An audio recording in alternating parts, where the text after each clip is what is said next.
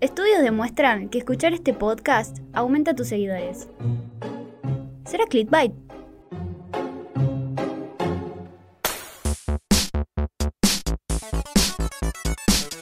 Hola Mari, ¿cómo andás? Hola Juli, ¿todo bien? Todo tranqui. Bueno, me alegro. Este episodio va a tener una dinámica distinta, ¿sí? Eh, yo te la propongo, vos me decís si te pinta o no. Dale. Eh, estábamos pensando en el tema. El tema de hoy iba a ser el diseño de piezas gráficas en Canva. Pero viste, yo mucho de diseño de piezas gráficas no tengo, mucho menos en Canva. Así que dije, bueno, listo. Hoy la entrevistada va a ser la Juli. Sí, yo feliz de ser eh, entrevistada. Yo me siento famosa ya. Bueno, mira, como el tema que vamos a hablar hoy es diseño de piezas gráficas en Canva y yo mucho de diseño no tengo idea. Así que pensé de decir, bueno, hoy va a ser distinta la dinámica del episodio. Hoy yo te voy a entrevistar a vos. Hoy yo te voy a hacer preguntas que yo las considero las preguntas frecuentes, tipo preguntas que todo el mundo puede llegar a tener sobre Canva, eh, para que vos me las contestes y que de paso eh, la gente aprenda, porque así como voy a aprender yo, va a aprender un montón de gente. Obvio, obvio. Y yo feliz de que me entrevistes. Obvio, sí, encanta. Eh, me siento influencer. Ah. ¿Dónde están mis canjes? No, bueno, sí, arranquemos. Estoy lista. Dale, bueno, la primera pregunta es, ¿qué pensás de Canva? Porque viste que muchas veces surge ese debate de, no, los diseñadores no usamos Canva, aguante Illustrator, Corel, todos esos programas. Canva está muy, muy abajo de nosotros. Entonces digo, bueno, ¿qué pensás vos? Bueno, yo en lo personal, obvio, siempre voy a hablar desde mi, desde mi punto de vista. Eh, pienso que es una gran herramienta. Me estoy amigando recién ahora con la, con la misma, porque antes como que un poco la odiaba. Debo reconocer que la odiaba. Eh, Eras de esos que pensabas que estabas totalmente muy por encima de Canva. Fan de Illustrator, amiga. O sea, em, yo creo que también te pasa un poco al principio, donde vos empezabas a estudiar diseño, va, a mí me pasaba y crees que solo se puede diseñar Illustrator y no es así.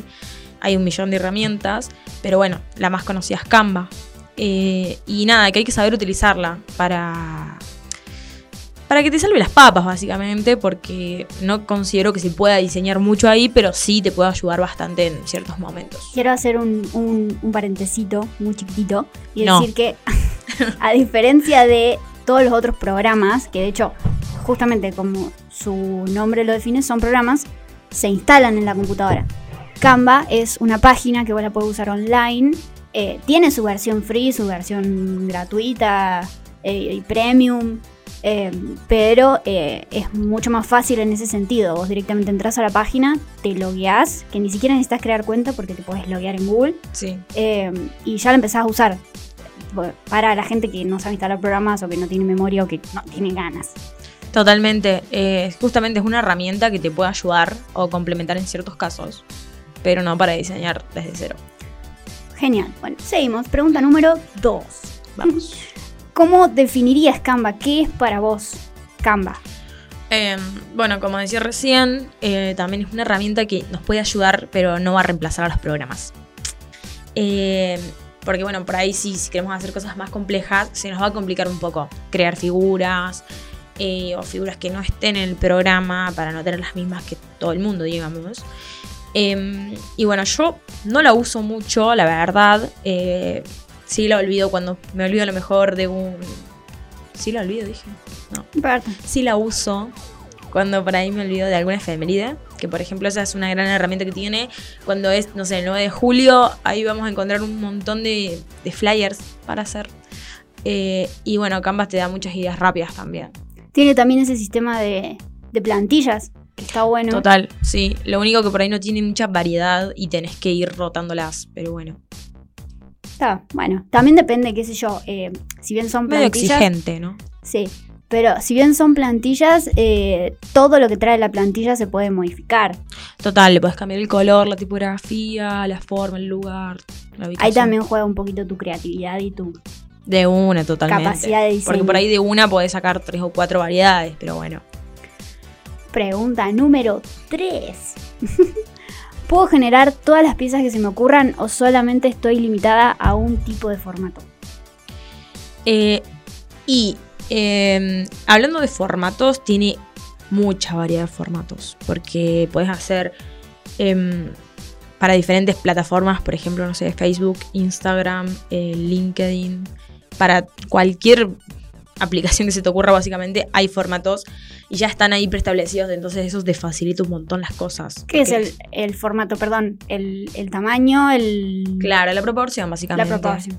Por ejemplo, el posteo de Instagram tiene ciertos formatos que suelen ser cuadrados o un poquito más alargados, pero no es igual al de las historias, que el de las historias es súper alargado, porque si no se nos corta.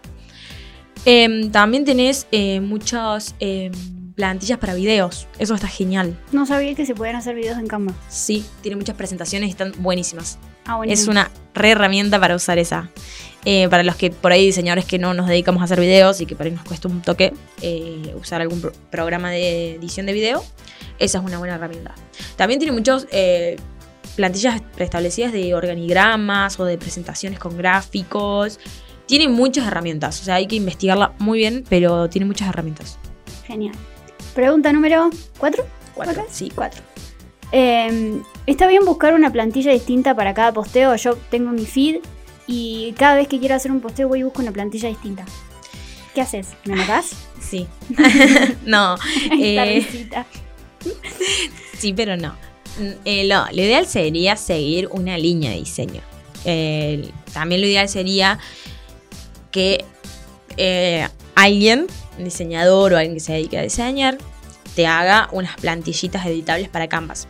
Que muchos lo hacen y te ayuda mucho a seguir la línea estética de la marca, como para que no se, rompa eso. Porque si un día usamos degradados, al otro día usamos formas geométricas, y como que la gente no va a entender de quién es el posteo, digamos. A mí me pasaba cuando lo empecé a usar que era como tan grande la cantidad de plantillas que había que yo las quería usar todas. Es Tipo, que son bonitas. Son re bonitas y vos decís, uy, las quiero usar todas. Entonces digo, bueno, eh, y después me di cuenta que no, hermana, está re mal eso, con todo respeto. Eh, a- acomodate a una y, y listo. Bueno, pregunta 5. Dale, sí, pregunta número 5. Vamos. Vamos. Arranca. ¿Para qué recomendás el uso de Canva? Eh, bueno, yo lo recomendaría, como dije antes, se anticipó a las respuestas ella. Del futuro, de- así. Carísima, futuro, reina. quizás. Eh, no, bueno, yo lo recomendaría eh, para placas como eh, las que te puede llegar a diseñar alguien para que vos te guíes en base a eso. O por ejemplo las de efemérides que decías un rato, que cuando no tenés tiempo o te olvidas. Eh, y bueno, eh, Me gustó mucho, que me gustaría que vuelvas a explicar, sí. eh, cómo es el tema este de que vos dijiste que un diseñador te puede armar las piezas y vos las puedes cargar a Canva. Eh, Se fue. Se fue. Y Es me volvió, perdí. se borró, borró. me perdí, perdón. Ahí voy. Eh, bueno, un diseñador te arma las plantillas con los elementos, la tipografía, dónde ir una imagen, dónde no. Entonces, te, obvio, te manda unas plantillas armadas con las imágenes y los textos para que vos tengas una idea. Y después te las carga en Canva, te las comparte. Por lo menos es lo que hago yo, así que no sé si otro lo hace de, de diferente manera. Escucharon, ¿no? La Juli tiene servicio de carga de formatos y archivos a Canva. Sí, chicos, trabajo a veces. Cualquier cosa, escriben a ella. A mí no me rompan. Y nada, los cargan y después vos lo podés editar y podés cre- eh, crear nuevos, o sea, tipo inspirándote un poco en lo que está bien hecho, con los colores, con los elementos. O sea que está buenísimo porque te dan la pieza, vos respetás una identidad, pero tampoco estás tan, tan ajustado a eso, sino que le puedes dar, la puedes editar y le puedes dar un toquecito. Total, total. Te dejas llevar y fluís. Bueno, buenísimo, aprendí. Arre, no, igual sí. Igual sí, me enseñaste un montón, aprendí. Eh, y espero que, que un montón de gente más eh, aprenda y, y más que nada el tema de, de- de respetar la identidad, a mí me parece lo más importante. Sí, re. Si hablas con cualquier diseñador te va a decir. Medio Ay. Soy casi diseñadora. ¡Arre! No, no, jamás. Bueno, pero para ir cerrando, me queda una última pregunta. Eh, que es, eh, ¿qué le dirías a alguien que quiere empezar a diseñar sus eh, posteos eh, o sus publicaciones o lo que quiera diseñar en Canva? Que me contrate. No, mentira. Me encanta, me encanta, yendo. No, bueno, lo ideal sería buscar inspiración, o sea, para poder seguir una línea estética. En Pinterest, buscad feed de Instagram y hay un montón de ideas. O en cualquier lado. Pongan un y- timer, porque no van a poder salir. No, sí, sí, sí. Ah, dedíquenle tiempo a entrar a Pinterest. Porque son horas. Pero hay un montón de ideas y que se puedan guiar de eso. O bueno, si tienen la posibilidad de contratar a alguien que se las haga a las plantillas editables, también está buenísimo. Eh, y nada, si no, usen las que hay, pero intenten no salirse de mucho del sistema. Genial, buenísimo. Me encantó. Gracias. Para contrataciones, a- al, Al arroba al toque gráfica. al toque gráfica, Obvio. obvio. obvio.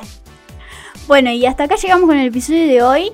Ojalá les haya gustado y les haya servido. Acuérdense que si nos están escuchando nos pueden leer y si nos están leyendo nos pueden escuchar. Les va a encantar el episodio de la próxima semana. Y esto no es clickbait. Hasta la próxima. Chao, Juli. Chau, chis.